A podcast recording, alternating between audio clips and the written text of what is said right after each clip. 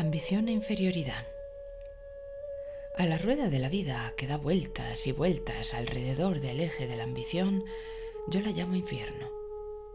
La fiebre de la ambición es lo que contamina la vida. De todas las enfermedades y problemas mentales graves que ha tenido el ser humano, la ambición es la peor, porque si una mente está movida por las alas de la ambición, está destinada a no encontrar la paz, ni la música, ni la dicha. Esa persona no se sentirá a gusto consigo misma y la paz, la música y la dicha son una consecuencia de esto. Una persona que no se siente en casa en su interior está enferma. Solo está sana cuando se siente en casa. Una joven me preguntó, ¿cuál es el motivo de esta ambición? Es un complejo de inferioridad, le contesté, un sentimiento de pobreza. Aunque evidentemente el complejo de inferioridad y la ambición parezcan cosas opuestas, ¿realmente son contradictorias? No, no lo son. Al contrario, son los extremos de un mismo sentimiento. Lo que en un extremo es el complejo de inferioridad, en el otro extremo es la ambición. La inferioridad se convierte en ambición en su intento por liberarse de la inferioridad es una inferioridad enmascarada. Pero no podrás eliminarla ni destruirla aunque se ponga de sus mejores galas. Podrás ocultársela a los demás, pero el ser la seguirá viendo constantemente. Cuando una persona se tapa con ropa, no está desnuda a los ojos de los demás, pero sí a sus propios ojos. Por eso, aunque los demás se queden deslumbrados por los logros ambiciosos de una persona, esa persona seguirá preocupada internamente y queriendo alcanzar un éxito mayor.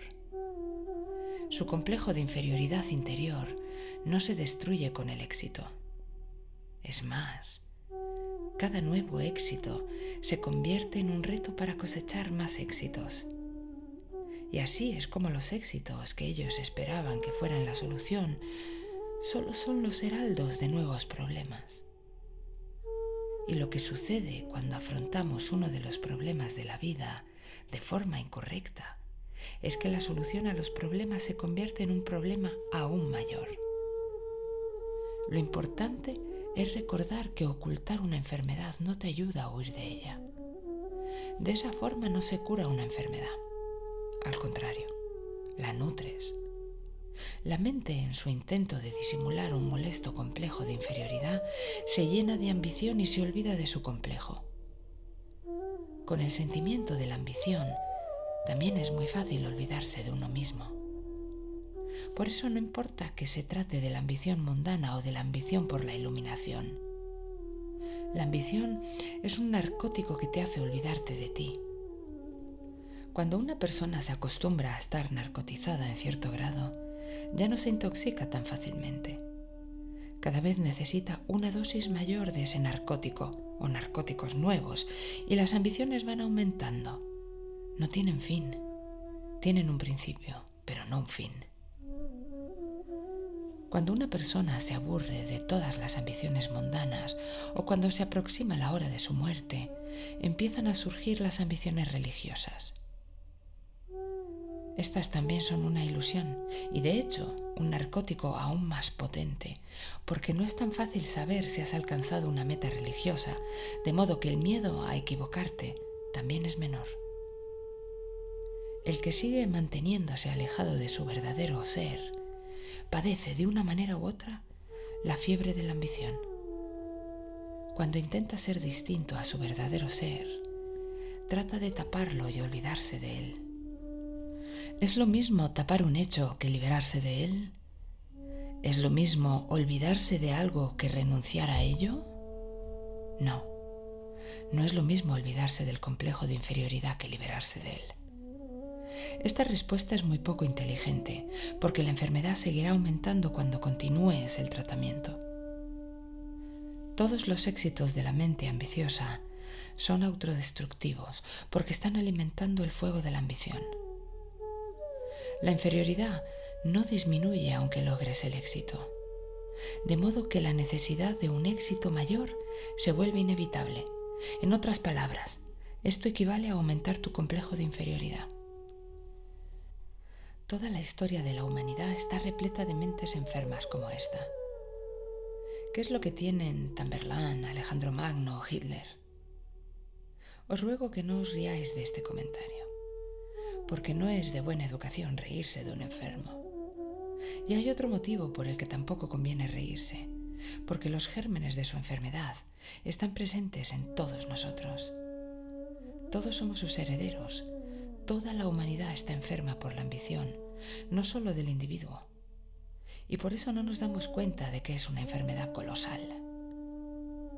En mi opinión, la característica imprescindible para una buena salud mental es una vida sin ambición. La ambición es una enfermedad y por lo tanto es destructiva. Las enfermedades siempre han viajado al lado de la muerte. La ambición es destructiva, es violenta, es el odio que surge en una mente enferma, es la envidia, es la lucha crónica entre los seres humanos, es la guerra.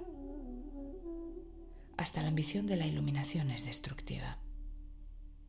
Estás ejerciendo violencia contra tu propio ser. Estás enemistándote con tu propio ser. La ambición mundana es ejercer violencia contra los demás. La ambición por la iluminación es ejercer violencia contra tu propio ser. Siempre que hay ambición, hay violencia. El hecho de que la violencia sea interna o externa es una cuestión aparte. La violencia siempre es destructiva, en cualquier estado o forma. Por eso el entendimiento solo puede ser creativo cuando surge de una mente sana y en calma. Una mente saludable está centrada en el ser. No tiene necesidad de convertirse en otra cosa. Cuando intenta convertirse en algo diferente, el individuo no puede conocer y la debilidad principal de la que surgen todos los complejos de inferioridad es no conocer a tu ser. La única forma de salvarte de esta debilidad es conocer a tu ser no conseguirás liberarte de este deseo por medio de la ambición, sino únicamente conociendo tu ser. Y para eso es absolutamente necesario que eliminemos las ambiciones de la mente. Esto me recuerda a una anécdota de Tamberlán y Betsad. El rey Betsad fue derrotado en una batalla y conducido frente al conquistador Tamberlán. Al verlo, este empezó a reírse a carcajadas, tras lo cual el ultrajado Betzal levantó orgullosamente la cabeza y dijo, Tamberlán, no seas tan arrogante por haber salido victorioso de esta batalla. Recuerda que el que se ríe de la derrota de los demás tendrá que llorar un día por su propia derrota. Al rey Betzal le faltaba un ojo y a Tamberlán le faltaba una pierna. Al oír las palabras de Betzad el tuerto, el cojo Tamberlán se rió aún más fuerte y le dijo, No soy tan tonto como para reírme de esta pequeña victoria. Me estoy riendo de tu condición y de la mía. Fíjate, a ti te falta un ojo y a mí una pierna. Me estaba riendo y preguntándome por qué Dios le concede reinos a un tuerto como tú y a un cojo como yo. Quiero decirle a Tamberlán que está durmiendo en su tumba, que Dios no tiene la culpa de esto. En realidad, aparte de los cojos y los tuertos, a nadie más le interesa poseer un reino. ¿No es verdad? ¿Acaso no es cierto que el día que la mente del hombre se haya curado no habrá reinos? ¿Acaso no es verdad que el que se cura siempre pierde su reino? Cuando un hombre se siente inferior, quiere salir corriendo. Empieza a correr justamente en la dirección contraria y en eso reside su error, porque la inferioridad solo es una señal de su pobreza interna.